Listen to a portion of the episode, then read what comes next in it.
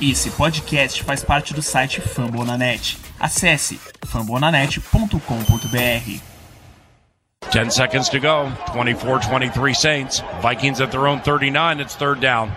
Three receivers right, Thielen left. Marshawn Lattimore 12 yards from Adam. Case on a deep drop. Steps up in the pocket. He'll fire to the right side. Caught by Diggs. Stay oh, he got loose. Oh, my God. 30. No 10. It's a Minneapolis miracle! Stephon Diggs and the Minnesota oh, Vikings God. have walked up on the New Orleans Saints.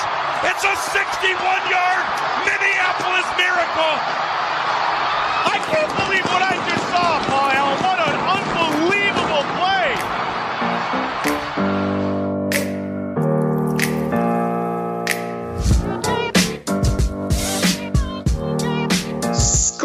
Brothers, sejam bem-vindos a mais um MVP, o Minnesota Vikings Podcast.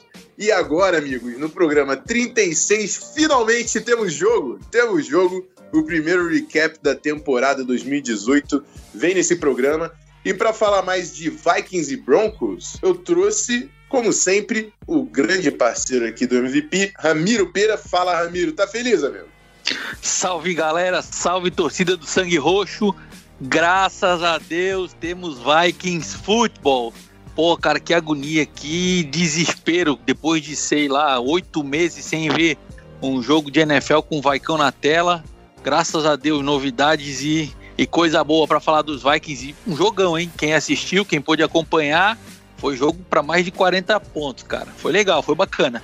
Tô contente, tô feliz e engatar agora o restinho de pré-temporada e começar a temporada regular da NFL coisas que só precisam nos dar, né? A gente, tarde da noite, vendo Bibi e Bedet pegando passe e a gente lá grudado, né? Só hora precisam, né? Mas para falar de futebol americano, que finalmente está de volta às telas, trouxemos mais um convidado, um long time Vikings fan aí, que está sempre presente, parte da vanguarda. Rodrigo Goulart, como está o senhor, meu amigo? Boa noite, galera. Um prazer, obrigado pelo convite. É, depois de um longo inverno, estamos de volta com o nosso maior amor na TV, na tela, em tudo possível. Queria dizer que finalmente voltou e vambora. Primeira vez que você está participando, Rodrigo? Que eu não lembro. É, primeira vez. Quer falar aí que ano começou a torcer? Qual o jogador preferido aí da história? É, comecei em 2009, logo naquela meio daquela season louca de vem Fábio, não vem Fábio, que quem vai ser QB.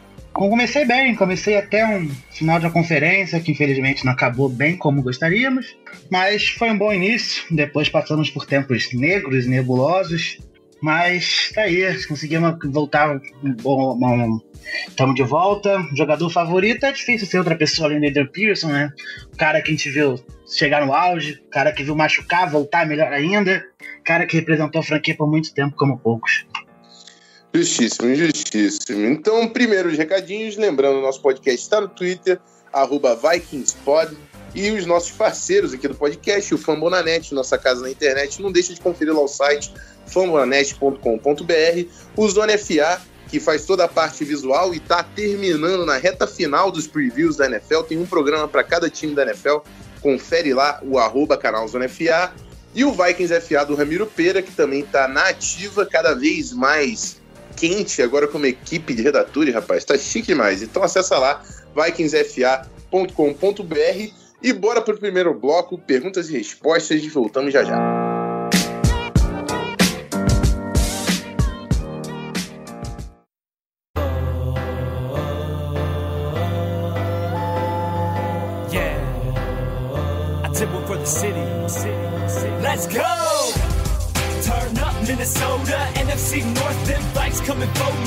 Isso aí, rapaziada, primeiro bloco do programa e eu já começo com a pergunta do Matheus Freitas, que diz o seguinte: Depois de uma temporada espetacular, nós não perdemos nenhuma peça importante do time e ainda contratamos e draftamos pontualmente. Será esse o último ano dessa nossa base de jogadores, antes de vários deles saírem por contratos milionários para outras franquias? É, ele citou esse exemplo da defesa do Broncos pós-Super Bowl. E eu falo, Matheus, para você ficar tranquilo, tranquilo, porque a maioria dos nossos jogadores chaves e playmakers estão garantidos até 2020. A gente, desses jogadores, eu tô falando de Adam Thielen, tô falando de Stephon Diggs, tô falando de Dalvin Cook, tô falando de Kirk Cousins, que tem três anos de contrato, tô falando de Riley Reef, left tackle, tô falando do Pat Alfin, talvez o melhor jogador da linha ofensiva, junto com o, o Riley Reef. No lado da defesa, tem que achar quem não tem. De repente, só o Anthony Barr, que tá faltando, todo mundo já garantiu o contrato. Então, Matheus, fique tranquilo, torcida do Vikings, fique tranquila. Nós vamos disputar esse título por muito tempo. Azar dos nossos rivais da Divisão Norte e nossos companheiros aí da Conferência Nacional. Segunda pergunta, Isaac diz o seguinte: primeiramente, Skoll. Skoll Isaac, é, ele diz o seguinte: gostaria que vocês falassem sobre a posição de quarterback reserva. Se está garantido Trevor Simeon ou se com um bom desempenho do Slaughter, do qual particularmente sou muito fã, pode ter começado uma disputa ali pela vaga de quarterback 2 e eu já passo essa bola para o Ramiro. Fala você. Olha, Isaac, levando em consideração o que a gente tem de quarterback reserva na equipe hoje, cara, eu também gosto bastante do jogo do Kyle Sluter. Acho que ele tem desempenhado um papel bem legal jogando na frente do, do ataque dos Vikings. Mas a gente tem que colocar os pingos nos is nessa, nessa equação aqui, cara. O Trevor Simeon, ele foi por praticamente dois anos quarterback não exatamente a temporada inteira titular, mas ele teve inúmeros jogos à frente do, do Denver Broncos, enquanto foi jogador da, da equipe de Denver, e ele tem, querendo ou não, uma larga vantagem frente ao Kyle Sluter por dois motivos. Um, principalmente, que é o ritmo de jogo da NFL, que ele já está acostumado a pegar aquele tempo e aquela corrida de um jogo de, de primeira defesa, de equipe titular, ele é muito mais rápido, ele é muito mais veloz.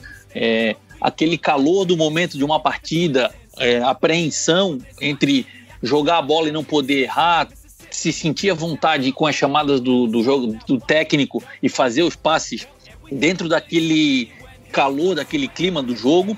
E dois, cara, o Caio Sluter, por mais que ele tenha parecido bem, desempenhado um bom papel, ele tá jogando praticamente com a equipe número 3. Ele tá jogando com jogadores reservas do reserva contra uma equipe que tem a defesa reserva da reserva.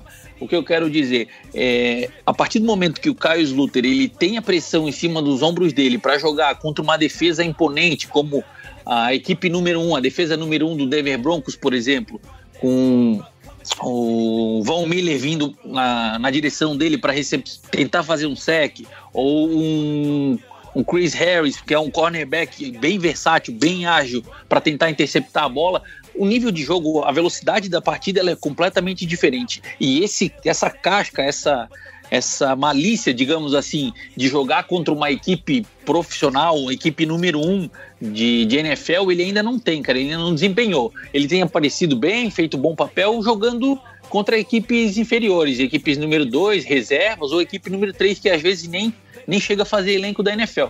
Agora, o Trevor Simeon não, cara. O Trevor Simeon já tem uma bagagem bem, bem cascuda aí por esses dois anos que passou por Denver, e eu acho bem pouco provável que que ele seja desbancado pelo Carlos Luther nessa pré-temporada. Goulart quer completar? É, sim, primeiramente, Skoll, Isaac. É, mais ou menos isso que o Ramiro falou. O, o Simeon é o que a gente precisa um reserva. Um cara com tempo de campo, um cara que já foi titular na NFL. A gente não pode querer muito mais disso de um reserva. A diferença dele pros Luther é basicamente essa, né? O cara tem uma experiência. Para esse ano, eu acho muito difícil o Luther conseguir pegar essa vaga de QB2.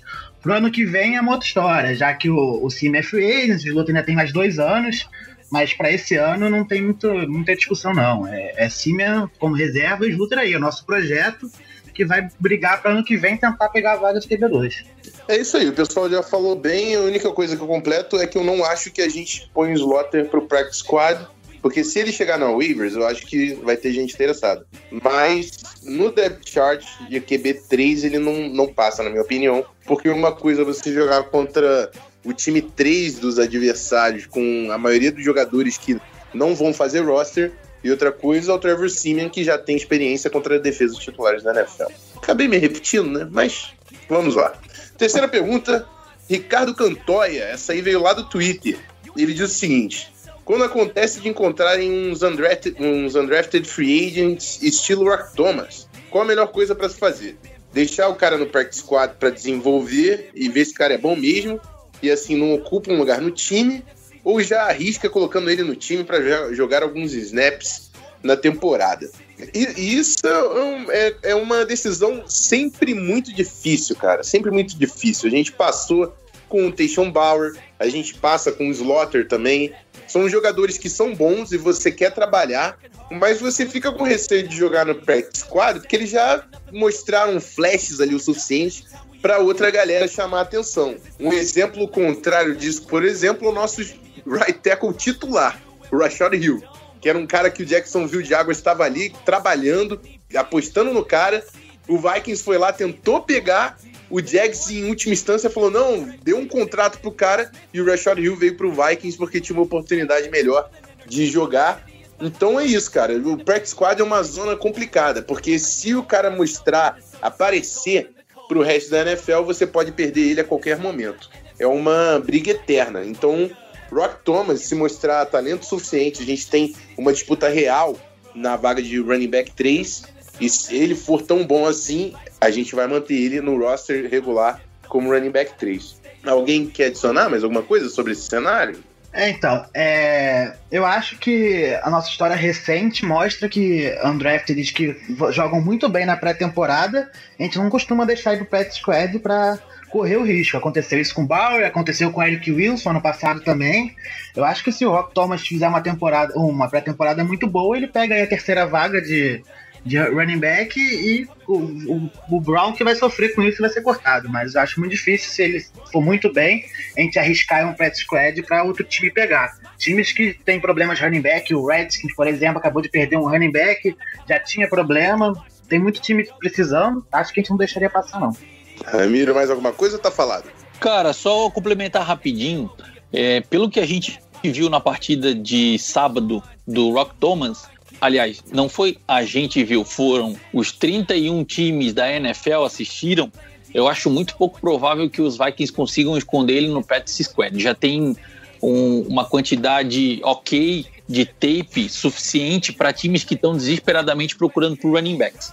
O que pode acontecer daqui para frente é o Vikings continuar rodando Mike Boone, o Mac Brown e o Rock Thomas para ver quem se sobressai mais frente às outras três partidas de pré-temporada e aí sim optar qual vai ser o jogador que entra como running back número 3 e possivelmente um outro jogador que ficaria para o practice squad. Agora sim, se o Rock Thomas não for o cara que os Vikings escolhem para ser o running back 3 da equipe, por exemplo, no meio da, dos outros jogos de pré-temporada, o Mike Boone ou o Mac Brown se sobressaiam, eu acho bem pouco provável que, que ele continue na, na equipe como practice squad. Vai, vai ter bastante mercado para ele aí, até pelo histórico que ele teve em high school e tudo mais. Ele foi um, um bom jogador, foi bem avaliado com cinco estrelas e tal. Então é difícil a, a, posição dos Vikings. Honestamente falando, eu espero que ele consiga fazer o, o por merecer frente aos outros dois jogadores e continue como running back 3 na equipe, e aí o time tenta esconder o Mike Boone ou, ou o Mac Brown para o practice squad ao longo da temporada dos Vikings. Já vou vender a matériazinha ali, né? Porque vale o jabá. Player Spotlight do Rock Thomas, falando sobre a carreira dele. Vai estar tá lá no Vikings FA essa semana. Se você está ouvindo aqui, eu acho que confere lá no site, provavelmente já está por lá. E é isso. Bloco de perguntas e respostas finalizados. Finalizados é ótimo, é um bloco só. bloco de perguntas e respostas finalizado. Vamos para o segundo bloco. Vamos falar de Vikings Football finalmente aqui no MVP. Segura aí.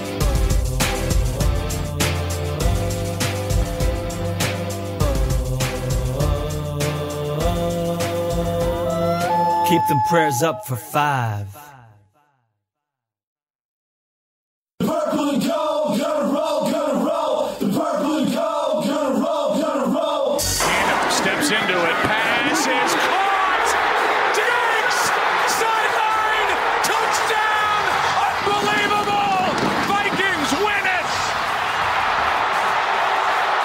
Marcus Williams here. He has a shot. I'm not sure really what he's thinking, Joe. He comes in, he's got him dialed in, and he just all he's got to do is.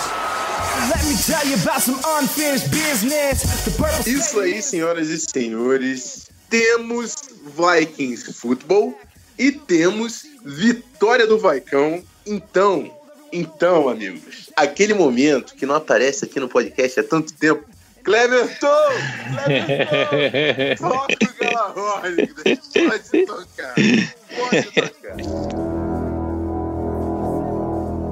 Temos vitória de Minnesota Vikings 42 a 28 contra o Denver Broncos em Mile High, lá em Denver, na casa dos caras é precisam, tudo mais.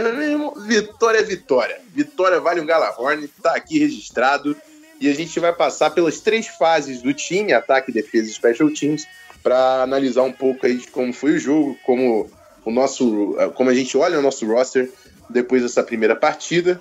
Antes de falar do nosso roster, eu vou falar que o menino Case não estava ali e não fez muita coisa, porque jogou um drive só, mas tem ido muito bem no, no camp e tem sido elogiado. Então fico feliz pelo menino Keenan, apesar de não ter feito muita coisa, mas é difícil, né? Defesa do Vikings é só número um. Vamos lá.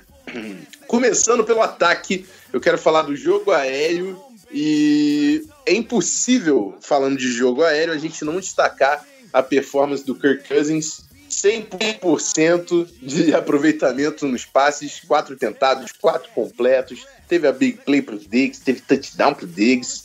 Amigos, que exibição do nosso franchise quarterback na primeira vez que ele vestiu o nosso uniforme, nosso manto. E eu quero começar com o Rodrigo pedindo as impressões dele sobre o Kirk Cousins no primeiro drive que resultou no primeiro touchdown do Minnesota Vikings na temporada. É, o Cousins começou muito calmo dentro do pocket, não teve grandes problemas com pressão, mas muito calmo, acertou passes o primeiro passe no Diggs na esquerda, um passe muito bom. E mas um passe maravilhoso foi um passe longo pro Diggs na direita, onde a bola passou só, só alguém conseguia pegar aquela bola, era o Diggs, um passe perfeito, uma recepção perfeita, que a gente conseguiu ficar na cara da, da end zone e um passe que só o Diggs conseguiria pegar da end zone para um touchdown, performance de gala do Cousins na primeira partida dele vestido com manto sagrado. E não podíamos pedir mais com o primeiro drive do Kansas aqui em Minnesota. Ramiro, diz aí. Olha, rapaziada, vou passar um número aqui que é bem legal para ficar marcado aí na história, na cabeça da galera.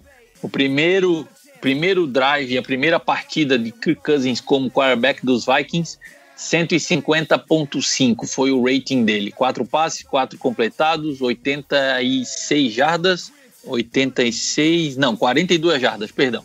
42 jardas e um touchdown.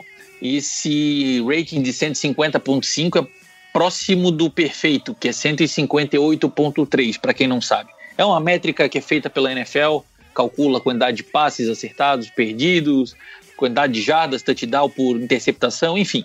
Números expressivos, primeiro drive melhor do que do qualquer torcedor otimista dos Vikings poderia esperar.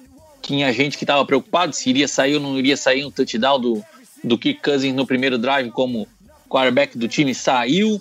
É, gente preocupada porque na época que era quarterback dos Redskins ele tinha um, uma certa deficiência, digamos assim, em conversão, em conversão de touchdowns quando o time se encontrava na red zone. Aconteceu, passe magistral, como o Goulart já falou aqui. Cara, a hype tá cada vez maior para esse combo Kirk Cousins, Stephon Diggs. Agora, meu amigo, é esperar, porque tem três anos no mínimo dessa dupla maravilhosa jogando com a tão sagrada camiseta roxa e dourada. É isso aí. Bom, não tem muito mais a adicionar, não. O Kirk teve uma exibição de gala. Deu para ver que já estabeleceu uma química legal com o Stephon Diggs. É, nos treinos a gente viu ele já conectando com o Treadwell, com o Rudolph. Então teremos tempo para ver os outros amigos sendo envolvidos, mas uma bela de uma estreia.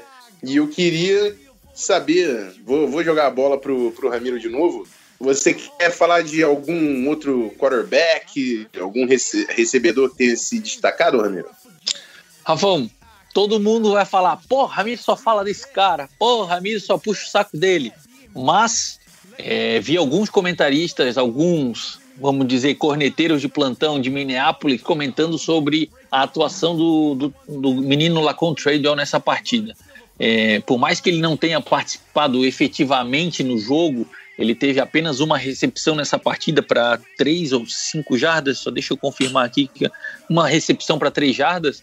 É, no momento, em alguns momentos, digamos assim, de passe, ele estava livre, estava demarcado, tinha pelo menos um, um, uma jarda aí de separação do recebedor dele, do marcador dele, por acho que talvez por falta de, de, de confiança do quarterback para o wide receiver, ele ainda não tenha recebido esses passes, digamos assim, de bate-pronto, como a primeira opção do quarterback. Mas no próprio touchdown do, do Stephon Diggs, o Lacon Tradle estava aberto na direita, poderia muito bem ter recebido o passe, inclusive mais livre do que o próprio Stephon Diggs recebendo a bola. É sinal de que o garoto está tentando trazer aquilo que ele tem demonstrado no training camp durante essa pré-temporada para dentro de campo. É tempo ao tempo, porque a, a, o talento dele, a, o jogo dele está lá. É só esperar aí agora ver o que, que vai acontecer. Rodrigo, mais algum destaque aí no nosso jogo aéreo? É, o destaque não pode deixar de falar do próprio Rock Thomas, que a gente já falou antes. Foi três recepções, 102 jardas e dois TDs. É, lógico, o TD teve muita participação da OL, que saiu muito bem, mas ele conseguiu dar muito bem os bloqueios. Pode ser uma peça importante se ficar no elenco, principalmente para o jogo aéreo. É, não tem como positivo ataque é, recebendo só o Rock Thomas em números é, grandes. Tem que falar do trabalho positivo do, do e do Slower também tiveram bons, jogo, bons jogos com, é, com a L reserva e a, o Simer né, e o Slotter com a terceira OL conseguiram botar seu jogo para funcionar. O ataque fluiu bem. O Minnesota, como um todo, fluiu muito bem, teve poucos problemas. É isso aí. Para mim, recebedores já tá praticamente definido ali a cabeça, que é Dick Steelen, Treadwell. Kendall Wright fez muito pouco. A gente quer ver o Brandon Zilstra, né, que não jogou nesse jogo, e eu acredito que vai estar entre os principais nomes aí. Vamos ver como é que vai evoluir. Mas é legal falar do ataque do, do De Filippo também, que a gente viu muita movimentação, muito motion, muito screen, que é algo que a gente fez muito bem no ano passado. Outside zone, a gente também utilizou bastante. Então a gente não vai ver grandes mudanças, mas isso é uma coisa boa, porque o ataque do Shammer também é muito dinâmico. Quem estava preocupado com, com linha ofensiva, principalmente proteção, colocou muito a linha em movimento. A gente viu o Naked Boot mais de uma vez. Para quem não sabe, o Naked Boot é quando você faz um play action é, para um lado e a OL toda bloqueia para esse lado. Vamos dizer que você está vendendo, vendendo a corrida para a direita, a OL toda faz como se fosse uma outside zone direita, todo mundo indo para a direita, e você puxa a corrida do quarterback para o lado esquerdo e ele está sozinho porque a, toda a defesa acompanhou a linha, então ele vai ter provavelmente um jogador que vai ou marcar um, um defensor ou vai atacar o quarterback, isso acaba abrindo espaços e oportunidades. Então, muita movimentação Vamos ver como é que vai evoluir esse ataque. É claro, é preciso, né? Na preciso a gente costuma não mostrar muita coisa do playbook para os adversários. É mais para análise de individual ali de cada jogador. Mas Rafão, aí, o jogo aéreo, vamos... diga. Deixa eu adicionar, já que tu comentou sobre o ataque do John, do John De Filippo, uma estatística que eu achei bem bacana, bem importante, para mais ou menos é, explicar a diferença que o técnico já tem feito frente a, ao ataque dos Vikings. O, nesse, nesse drive de oito, foram oito jogadas, tá? No drive em que o Kirk Cousins foi o titular do, dos Vikings, o De Filippo chamou três personal groupings diferentes. O que, que é personal grouping? É combinação entre run, running back e tight ends, alinhando na, na scrimmage dos Vikings. Ele chamou um running back com um tight end, ele chamou um running back com dois tight ends, dois running backs com um tight end, dois running backs sem nenhum tight end, dois running backs com dois tight ends. Ou seja, foram cinco alinhamentos diferentes em, um, em uma, uma cur, um curto espaço de oito, oito jogadas, oito snaps, para dificultar ainda mais a leitura da defesa adversária. Isso a gente deve esperar ao longo do, do, da temporada e do ataque do John DeFilippo, que foi uma das principais marcas que a equipe do Philadelphia Eagles fez na temporada do ano passado e essa mente brilhante de John DeFilippo começou a implementar junto aos Vikings também. É isso aí. Hora de falar de jogo corrido. Falando de jogo corrido, não tem como a gente não citar o Dalvin Cook. Dalvin Cook está recuperado, está sem o seu suporte no joelho, mas foi poupado, é claro, né? Precisam, pode acontecer diversas coisas. O próprio McKinnon saiu aqui de Minnesota parece que já tá é, meio bugado lá pelas terras de São Francisco. Vikings foi inteligente, o cara no primeiro jogo da Precision, talvez a gente ainda veja ele pré-temporada, mas acredito que não vai ser com um volume muito grande. Mas quem apareceu tá voando, amigo. É o menino Nathan. Duas corridas explosivas para mais de 10 jardas. A OL bloqueou muito bem pro jogo terrestre. E parece que o Murray só chegou assim para falar: olha só, menino Cook é bom, é bonitinho, pan, tá voando, mas tô aqui, tá? Respeito o pai, foram oito touchdowns no ano passado e vai ser muito importante para nossa rotação. E eu queria que o Rodrigo começasse a falar de o que chamou a atenção para ele dele aí no, no jogo terrestre do Vikings contra o Denver Broncos. É, como você falou, a Davis começou muito bem, teve quatro corridas para 43 jardas, é, duas corridas de mais de, de 10 jardas, a mais longa de 21. Garantiu ali seu espaço dizendo: Eu tô aqui, vai ter que me dar bola, vou correr para TD. Vai, vai ser muito importante pro time na temporada, mas ele já tem o lugar dele garantido, não tenho grandes dúvidas disso. O, os outros três, três running backs dividiram muito a corrida. O Brown correu 11, o Thomas 8 e o Boone 12. Todos eles tiveram mais ou menos o mesmo número de, de uma média de carregada. Mas o jogo corrido funcionou bem, não teve grandes problemas nele. A OL conseguiu abrir espaço, o Rock Thomas conseguiu fazer bons dribles, achar os buracos. É, o jogo corrido fluiu bem. Eu acho que essa briga pela terceira vaga vai ser, vai estar bem aberta e vai ser bem disputada. Ramiro?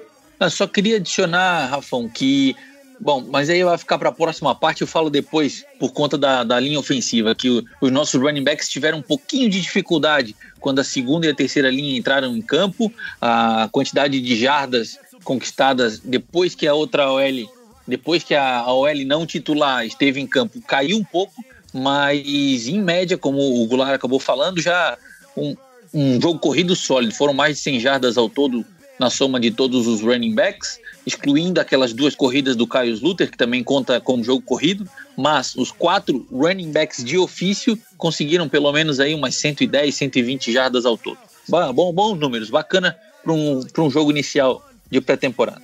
É isso aí, Rock Thomas recebeu passes, correu muito bem, hein?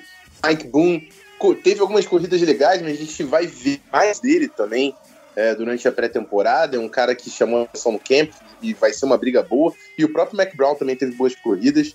Vamos acompanhar. E o Ramiro tá querendo falar de linha ofensiva? Manda a bala, menino. O que, você achou do grupo dos Dinhos do ataque para a gente fechar essa análise ofensiva? Olha, Rafão, vou, vou, vou tentar ser o mais breve possível para deixar todo mundo falar um pouquinho, cara. O que me chamou bastante atenção, o que me deixou bem, bem empolgado nessa linha ofensiva, a titular, né, dos Vikings, foi a apresentação do Denis Idora, cara. Ele participou jogando como right, right guard no lugar do Mike Rams, que ainda tá que ainda tá voltando de lesão, foi poupado para a partida, voltou aos treinos hoje. Mas a apresentação do garoto do Denis Dora me chamou bastante atenção e positivamente. Por quê?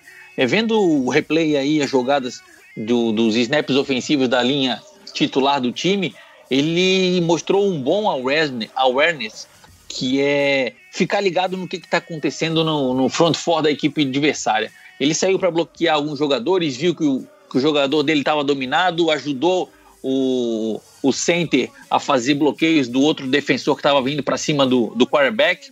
E gostei bastante da, do desempenho do jogador, não só montou é, alinhado na linha ofensiva, mas também saindo para fazer os bloqueios no segundo nível. Teve uma jogada, eu não vou me lembrar agora quem que era o linebacker, que o Denis Idora ele foi para cima do jogador e foi, mas foi, foi bonito, cara. Ele botou o, o linebacker aí para umas 10 jardas para trás da linha de scrimmage, abrindo espaço, garantindo o espaço para a corrida do running back. Estou empolgado com o jogador, acho que ele deve vir para brigar pela titularidade no left guard, já que o nosso Nick Easton teve um problema sério, o Rafão vai comentar aí pro pessoal. Mas fiquei bem, bem feliz com a apresentação do Denis Dora, principalmente, e os bons números que o, que o restante da, da linha titular apresentou ao longo do jogo. É isso aí, vou aproveitar o gancho do Ramiro para falar do Nick Easton, que operou um problema de hernia de disco e está fora da temporada, infelizmente. O jogador que eu destaquei no último episódio, né, da importância dele, como a L sentiu falta dele depois da lesão, na pós-temporada. Infelizmente, vamos ter que fazer essa temporada sem ele. E para isso, temos que observar bastante a galera que está ali no miolo. Eu tenho meu discurso aqui, eu quero ouvir um pouco do Rodrigo antes de dar a minha impressão sobre a linha ofensiva. Diz aí, Rodrigo. É, a nossa primeira linha ofensiva já começou com os desfalques do Elfland, que ainda está na pop list, né? Começou a titular o Cornelius Edson. Teve alguns problemas no início, problema de leitura. É, acho que foi o ponto mais fraco da, da primeira OL. O Compton e o Isidora mostraram que essa briga pela vaga de guarda vai ser dura. Os dois jogaram bem. Eu acho que o Isidora jogou melhor, sai na vantagem. A, a primeira OL funcionou muito bem como um todo. A segunda OL já começa a ser complicada. O Josh Andrews já entrou de center no lugar do Edson. O Avante Collins entrou de guarde. O Cedric Lang entrou de guarde no lugar também e só fez, não acertou nada. Foi terrível.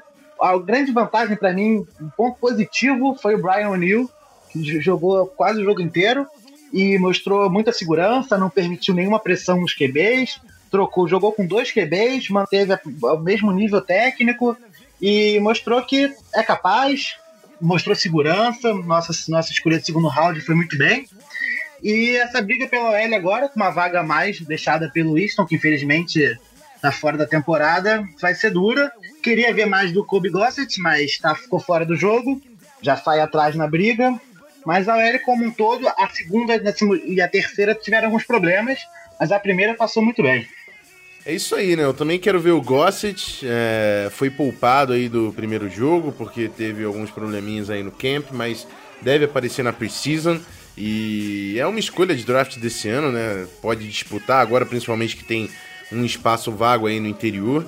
E o O'Neill foi muito bem, é, não cedeu nenhuma pressão. E o pessoal tem falado que ele está evoluindo bastante. O próprio Zimmer elogiou, falando que ele está corrigindo os erros que já identificaram no jogo dele, que ele não fez nenhuma, nenhuma merda no, nesse primeiro jogo. E tem aparecido bastante também nos drills de um contra um. É, tem vencido as suas repetições, que não era uma constante no, quando ele chegou em Minnesota. Ele e o David Perry têm evoluído bastante nesses drills. É, o Isidoro eu gostei também. Para mim, tem é um dos favoritos aí a vaga de left guard deixada pelo Easton. Vai disputar com o Tom Compton. É, já teve alteração no depth chart. O Compton é, tomou essa vaga, é o dono dela no, no, time número 1, um, né, no time titular. Mas eu acho que vai mais pelo fator ser veterano. Acho que Isidora tem um teto maior e pode ganhar essa vaga. E o Cornelius Edison, né, cara? A gente tem que falar do Edison, porque provavelmente ele vai estar no nosso roster. E, e por quê? Porque agora com o Easton fora da temporada, a gente vai ter que carregar um center número 2. Pat Alflin é o titular, a gente precisa de um reserva. E agora, o que tudo indica, Cornelius Edison vai ser o cara que a gente vai contar durante a temporada. É, o Josh Andrews, que veio do Eagles, jogou como center na L3. Inclusive, naquele touchdown no Rock Thomas de 78 jardas, eu gostei bastante da movimentação da linha. Tava o Aviante Collins de left guard e o Josh Andrews de center. O, o Collins foi que fez o, o bloqueio crucial para a jogada, para o Thomas cortar para o meio, achar o bloqueio do Andrews, que também foi para o segundo nível, e disparar para end zone. O Collins, que é muito atlético, tem muita mobilidade, e para mim é um dark horse aí para conquistar essa vaga no time titular de guard. E eu gostei muito da movimentação da OL no, no esquema do De Filippo, nos play actions, é, muito outside zone, é, naked boot com, com os caras todos indo para um lado e colocando os, joga os jogadores em movimento, que é o ponto forte, a característica mais forte dos nossos atletas de linha ofensiva é a mobilidade, é o atleticismo. E eu gostei de ver essa velocidade na nossa linha e isso até ajuda o O'Neill, nosso primeiro pick que é um cara muito mais móvel do que forte, né? Cabe muito mais em zone do que em power run. Mas é isso aí, vamos falar de defesa e eu vou começar com a linha defensiva e eu já passo a bola pro Ramiro. Fala, Ramiro, quais foram aí as suas impressões da nossa DL nesse jogo contra o Broncos? Olha, Rafão, eu gostei bastante da, da partida da nossa linha defensiva titular, principalmente. É, mesmo o Lival Joseph não, part não participando do jogo, Jalil Johnson deu conta do recado, fez o aquela, como é que eu posso dizer, aquela jogada de trazer dois jogadores junto com ele de característica de nose tackle, que é a principal função do Lival Joseph. o, os nossos defensive ends participaram bem, jogaram, obviamente, a intensidade do jogo na defesa titular dos Vikings, ela não é a mesma do, de uma partida de temporada regular. Tira-se um pouco o pé do, do, do acelerador, justamente para evitar lesão, para criar problemas a longo prazo, mas eu fiquei bastante contente. O Case da, da, da, das cinco jogadas de passe que ele tentou, ele conseguiu completar apenas uma, muito por, por conta do pouco tempo que ele teve no pocket, que a pressão chegou, o time foi é, com vontade em cima dele. E da, das, da, da, da nossa linha número 2 e número 3, cara, o Techambauer anotou sec, o Jonathan Wynn anotou sec, foram os dois secs da partida em cima dos quarterbacks da, da equipe do Denver Broncos. E eu acho que vai ficar uma disputa aí acirrada para ver quem que faz esse esse final roster da, da nossa linha defensiva, porque tem bastante talento, cara. Tem bastante gente aí com pedigree de, de time final da equipe dos Vikings. Eu quero ver o que, que o Mike Zimmer e companhia vão definir. Se vão ficar com oito, com nove. Já vi alguns comentaristas lá na, em Minneapolis falando em até 10 por conta de tanto talento que tem. Acho pouco provável. Mas vai ser uma briga acirrada e apertada aí para definição do nosso elenco final nessa linha defensiva dos Vikings. É, 10 eu, eu acho inviável. Acho que 9 é uma possibilidade. Também não sei até onde eu cravo. Eu falo de 9 por causa da presença, da presença do B-Rob. Se o B-Rob tiverem com a gente no roster, e seria difícil cortar o cara que tomou um pay cut para ficar com a gente tentar o campeonato, eu imagino que a gente deve entrar com 9 de novo. Rodrigo, sua impressão aí sobre a nossa DL contra o Broncos? É, acrescentando só um pouco do que o Ramiro falou, concordo com ele em tudo. É, a primeira DL, a titular, não tem muito o que falar, a gente já conhece bem. Só falar que o Jalil entrou muito bem na função de nose tackle. Ele também jogou de, na função do. Na segunda, na segunda DL, ele jogou um pouco com David Perry. O Perry, que foi um dos melhores jogadores da DL, jogou muito bem na função de nose tackle. Foi um pontos positivos. Ele, o Tichal Bauner. Ponto negativo para mim, saiu o Aruna, o nosso calouro não foi bem, não conseguiu dar pressão, ainda tomou esporro porque fez uma falta bem burra, com batendo o jogador totalmente fora de campo. A DL, eu concordo aí, a gente vai brigar para levar oito, acho que nove já é uma, uma coisa bem difícil de acontecer, mas se a gente consegue levar nove no máximo, vai ficar a vaga aí brigando o Perry no final. Mas a DL foi muito bem. A primeira, principalmente, a segunda. Depois, aí, metade do time ali vai ser cortado, é difícil falar aí, né? Os nomes que apareceram realmente são esses, o, o Tayshaun Bauer, que tá evoluindo e vai ser é, incrível. Quero ver esse cara aparecendo também durante a temporada regular. O Ederly, que pouca gente fala, mas ele até põe cobertura nesse jogo contra o Broncos. Fez um teco uh, cinco jardas depois. É muito maneiro ver isso de um cara novo. A versatilidade de funções que ele consegue apresentar. Então, cara, tem o Weatherly, tem o Bauer. Aí nos defensive tackles tem Jalil Holmes, é, o Rodrigo falou do Perry, mas também tem o, o Jalil Johnson. Tá difícil ali. Vai ser uma briga boa nessa segunda linha de defesa. E é um dos grupos mais talentosos do Vikings. Tenho certeza que quem não fizer roster com a gente vai conseguir emprego rapidinho. Vamos falar de linebackers, né? O primeiro grupo a gente viu pouco, o Ben Gideon apareceu um pouco ali, um pouco aqui. Mas Eric Wilson blitando, gostei do cara, hein? Quer fazer pressão, diriam que se cuide. Mas diz aí, agora eu vou jogar a bola pro Rodrigo primeiro. Grupo de linebackers, o que, que você viu, o que, que você gostou nesse jogo, nesse primeiro jogo da pré-temporada do Vai? É, o grupo de linebackers, é, o nosso grupo titular, a gente conhece, sabe que não vai mudar muito disso, vai sempre bem, que é Kendricks, Barry e Gideon. O Eric Wilson, que ano passado já conseguiu fazer roster, já praticamente certo nesse ano também, entrou fazendo pressão, briga um pouco ali com o Gideon. Ele teve alguns lances que, que deu, teve alguns moles, foi tratorado em alguns lances de corrida. No lance do TD, a corrida passou exatamente do lado dele, ele não viu. Mas esses quatro nem são certos e são alto nível. Os outros vai ser difícil achar mais um.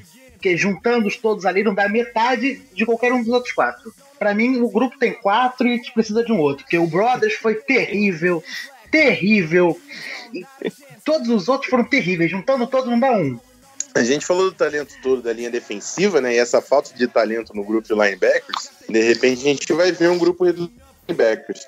Quatro eu acho muito pouco, mas cinco, de repente, pode ser viável. Até porque o Gideon jogou um pouco de middle linebacker também, né? Então, essa vez tá menos jogadores de, de, desse grupo de segunda linha para o roster. Ramiro, quer acrescentar alguma coisa? Olha, o Goulart comentou dos quatro que já são fechados para o elenco dos Vikings. Eu acho que do que tem hoje disponível para a equipe do, dos Vikings, a briga para a quinta posição ficaria entre o Richard Cleat, que é um jogador que veio da, do Kansas City Chiefs, e o nossa, a nossa escolha de sétima rodada, que infelizmente ainda não, não, não desempenhou, não participou junto com a equipe dos Vikings, mas a longo prazo talvez possa ser uma, uma peça para compor o elenco do time no, no corpo de linebackers. Me fugiu o nome dele agora, é o Downs. Eu esqueci o nome completo do jogador. Foi a escolha de sétima rodada da equipe dos Vikings nesse draft de 2018. Devante Downs. Obrigado, Goulart. Isso aí, Devante Downs. Infelizmente ainda não podemos ver do, do jogador participando junto à equipe, que ele vem de lesão, mas talvez até o final da, da pré-temporada ele consiga, enfim, começar a treinar junto com a equipe, entre como practice squad de início e, quem sabe, a longo prazo faça um elenco, porque o que o, que o Goulart falou é, é verdade, cara, tá difícil. Acho que é de toda a nossa de todos os nossos grupos de jogadores é o, o grupo de linebackers é o que está mais apertado assim, que tem menos talento disponível. É isso aí, vamos fechar o nosso, nosso grupo de defesa falando da secundária. Cantar, né? A gente jogou uma série e permitiu muito pouco para o Broncos, teve poucas jogadas também é, para comentar aqui de impacto.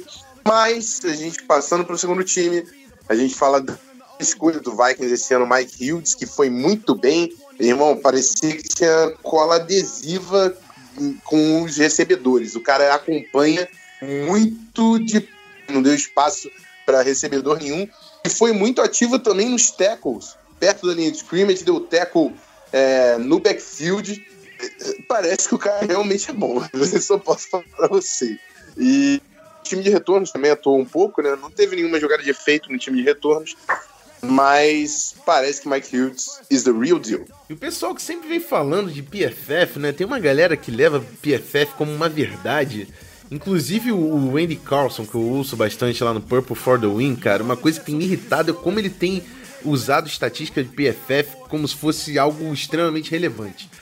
O Jack Tochel, cara, que foi queimado absurdamente nesse jogo, tudo bem que ele teve uma interceptação lá no final, teve uns passes defletados, mas o cara saiu com uma nota 90, sendo que ele tomou um TD ridículo.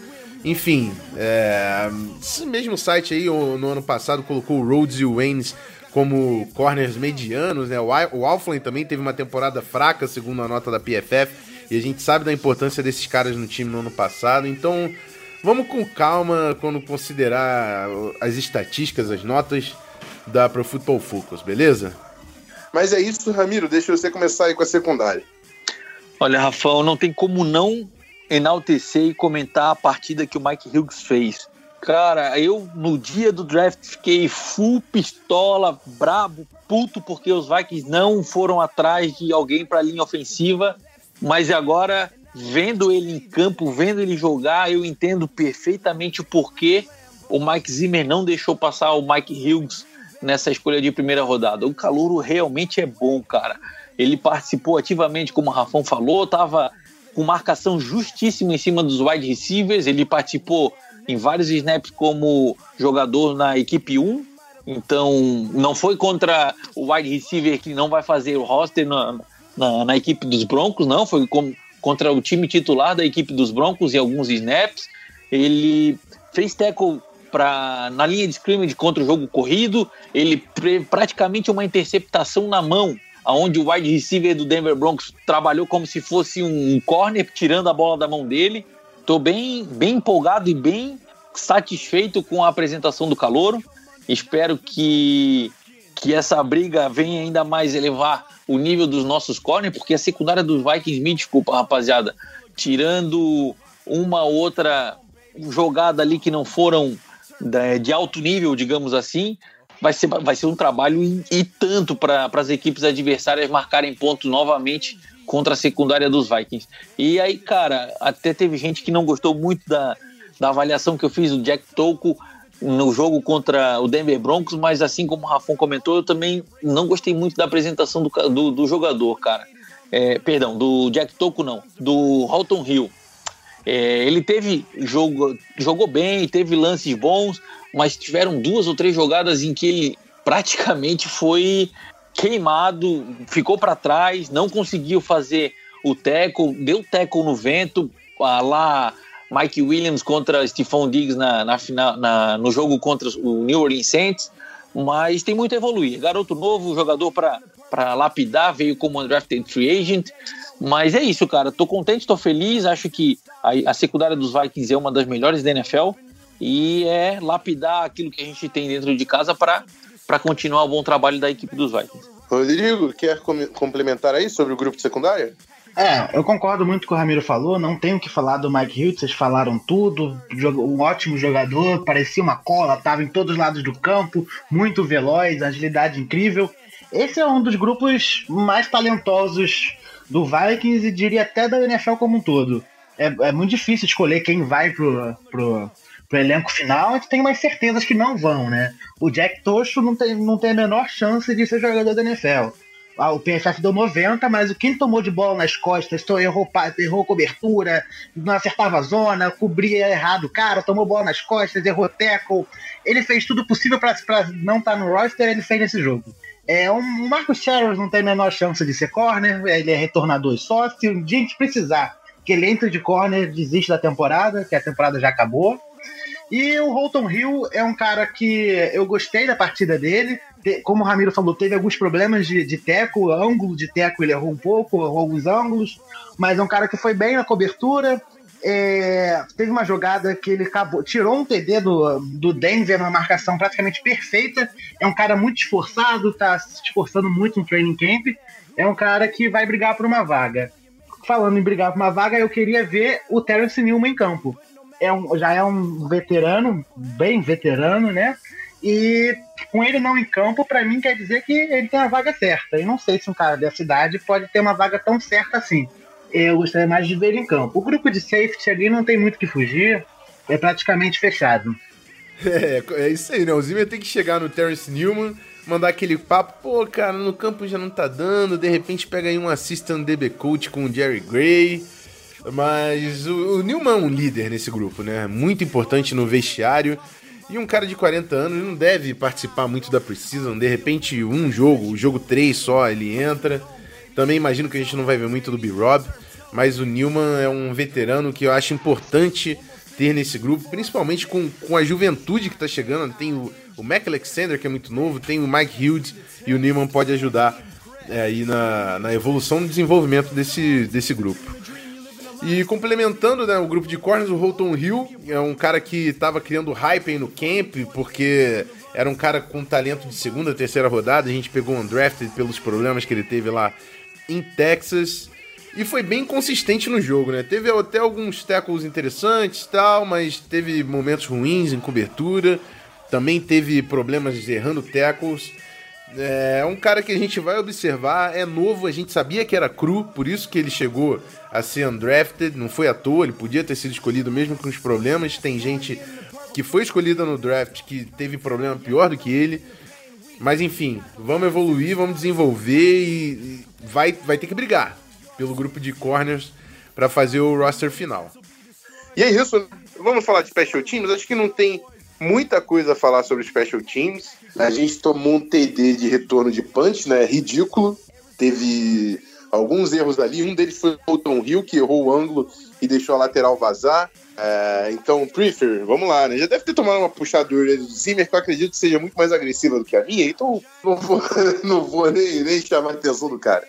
Mas tem um tal calor aí chamado Daniel Carlson, que chegou, não errou chute nenhum, e ainda meteu uma criancinha de 57 jardas para dentro.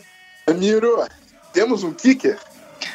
Cara, 57 jardas, para quem viu o lance, cabia facilmente 65, 66, até 67 jardas naquele chute. Ô, perninha boa, tá bom, ok.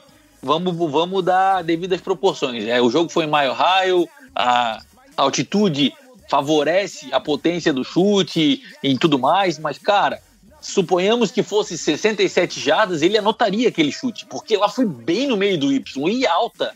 Eu fiquei impressionado com a frieza do primeiro jogo de carreira da NFL, do calouro, e todas as bolas, todas as bolas foram muito bem colocadas, com exceção de um extra point, que foi um pouquinho mais para a direita, mas não foi nem perto do, do, do poste. Cara, foram seis chutes perfeitos, seis sem dúvida nenhuma, sem caô, sem dúvida, sem medo de vai errar, não vai errar, não. Foi lá, resolveu, fez todos os chutes, anotou todos os pontos que os Vikings tiveram para chutador. Foi ótima, excelente participação do Calouro com a sua estreia na NFL. Pô, agora, o Goulart falou sobre o Marco Sherrills como cornerback. Eu dei uma olhada na, na, na, nas jogadas de punt da equipe dos Vikings, principalmente nos punts do Denver Broncos, onde os Vikings tinham que defender. Eu acho que é aí onde ele se encaixa na equipe dos Vikings no, no, no final dos 53. É onde ele consegue cravar o espacinho dele, cara. Porque no lance onde os Vikings tomaram o touchdown, no, no retorno de punch do, do Broncos, o, o Shells não estava participando como, como bloqueador. E nos outros dois punts que eu vi, o replay do lance, o, Mar, o Marco Shells se desvencilhou muito facilmente da marcação dele e forçou o fair catch do, do recebedor do Denver Broncos, porque ele já estava em cima do lance. O cara não ia conseguir fazer nada com a presença do Marco Shells em cima dele. Acho que como muito pouca gente analisa esse tipo de jogada na NFL, acabam não dando a grande importância do jogador frente à equipe dos Vikings, mas como retornador e como especialista de, de time, de, de, do time de especialistas, é onde ele acaba sempre cravando no finalzinho do, do, do final roster ali o espaço dele entre os 53, cara. Rodrigo, alguma coisa a adicionar sobre os Special Teams? É, como bom torcedor do Vikings, o kicker é sempre uma angústia, então prefiro não elogiar muito nesse início, porque a gente tem o coração até bate um pouco mais forte quando vai ter um chute, fecha o olho, olha pro lado. Mas o Carson, dentro do possível, foi praticamente perfeito. Chute de 57 jardas foi muito bom, mas o ar de Denver é mais rarefeito, que ajuda ele. Os extra points também foram quase todos no meio, como o Ramiro falou, teve um pouquinho à direita, mas também nada que ameaçasse assustar.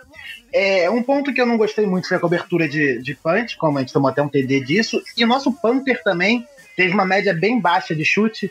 Ele acabou com uma média de 30,8 jardas, apesar de ter um chute de 67. Mas esse chute de 67 foi muito mais falha do Denver do que mérito dele o, o retornador do Denver calculou mal a rota da bola, a bola caiu atrás dele, ficou umas 20 jardas para trás. Mas o nosso, o nosso punch não foi dos mais confiáveis, não. E o Kiko é que foi um bom punter ano passado. Né? Mas nesse primeiro momento não me animou muito os, os chutes dele, não. Isso aí, galera. Esse recap do nosso primeiro jogo na Precision. Teve coisas boas, teve coisas não tão boas, mas a vitória veio. E o terceiro time, comandado pelo Slaughter, foi lá, bancou a nossa hype colocou 42 pontos para a gente levar essa vitória fora de casa para casa. E isso. Espero que isso vá, que esse jogo vá, vá ditar o ritmo da nossa temporada aqui no MVP, que a gente traga muito mais vitórias em 2018. E é isso. A gente já chega de volta. Segura a onda.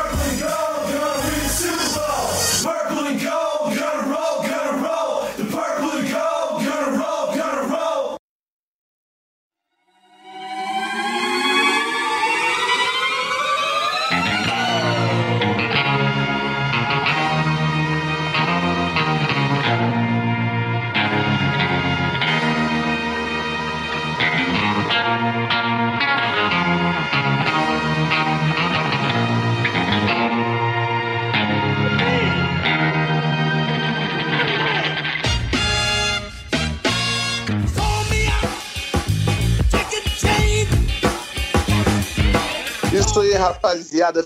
VP número 36. Trouxemos e destrinchamos, dissecamos a vitória do Vikings contra o Denver Broncos.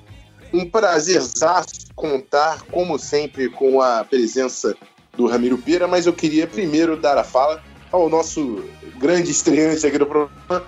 É isso aí, Rodrigo. Obrigado pela disponibilidade, pela atenção E sabe que as portas do MVP estão abertas com certeza. Bom, agradeço a participação, a convite da participação. Sempre uma honra estar com vocês dois. Obrigado, Ramiro. Obrigado, Rafão. Espero que a gente vai fazer podcast até depois de 3 de fevereiro, comemorando o título, título inédito. Essa temporada promete. E menos que o título, já estou chorando. É isso aí.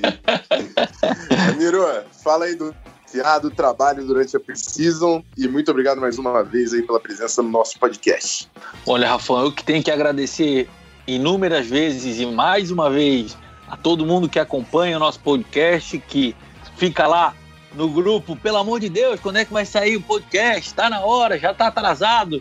Muito obrigado para todo mundo que, que consome nosso conteúdo. É gratificante saber que tem sempre gente esperando para ouvir o que eu, Rafão e alguns convidados, como Goulart hoje, tem para comentar, para falar sobre os Vikings. É, fazer um convite para quem ainda não conhece, para quem ainda não sabe, www.vikingsfa.com.br, um portal de notícias e novidades sobre a equipe dos Vikings com conteúdo totalmente em português, agora com caras novas, o pessoal aí que abraçou a causa e está me ajudando bastante em alimentar e colocar conteúdo sobre os Vikings. Um abraço para a galera, Felipe, pro Gabriel, pro outro Gabriel. E quem não conhece ainda, quem não viu, Twitter, Instagram, VikingsFA Underline, tem a página no Facebook também, vikingsfa.com.br. E é isso, galera. É isso, semana que vem, se Deus quiser, nós estamos de volta falando de coisa boa, de outra vitória dos Vikings. Ah, importante, quem não sabe, essa semana tem treino dos Vikings junto ao, ao time do Jacksonville Jaguars em conjunto. A equipe do, do, do Jacksonville vai até Minneapolis para fazer os treinamentos na quinta, quarta e quinta-feira, ou quinta e sexta, me, me fugiu agora. Mas são dois treinos em conjunto com os Vikings para depois fazer o jogo de pré-temporada número 2 no sábado de tarde. Então fiquem ligados aí, quem quiser saber novidades, acompanhe lá no Twitter, acompanhe no nosso site e um grande abraço para a galera toda aí. Skol Vikings! É isso aí, não deixa de entrar lá no site do Vikings FA que tá botando conteúdo agora para valer com a entrada dos redatores. Um abraço para todo mundo agora que tá fazendo parte da equipe do Vikings FA. Teve preview do Bira, teve recap, o relatório do jogo feito pelo Ramiro e já tem o Player Spotlight do Rock Thomas, que foi o destaque da nossa vitória contra o Broncos, que foi feito pelo Gabriel. É, o material que eu peguei do card do, do draft profile lá do Thomas na NFL.com. A gente traduziu, ficou bem maneiro para você conhecer como foi a carreira do Thomas antes de chegar no Vikings. Agora que ele fez esse jogo monstro, imagino que tem muita gente interessada para conhecer o cara. Não deixe de entrar no site, não deixe de entrar no Twitter do podcast, o arroba VikingsPod, que a gente está lá também durante toda semana falando sobre o Vaicão.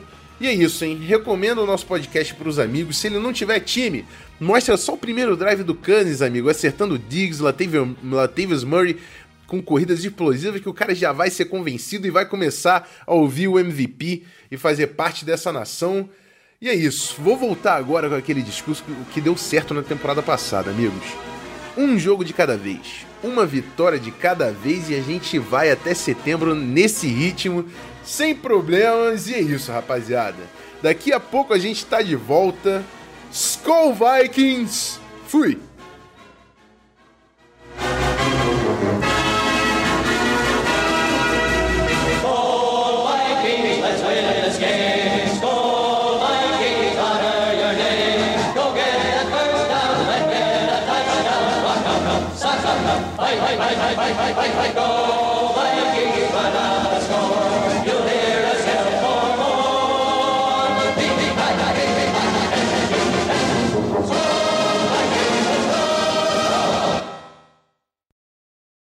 Beleza. Simbora. É... Tá.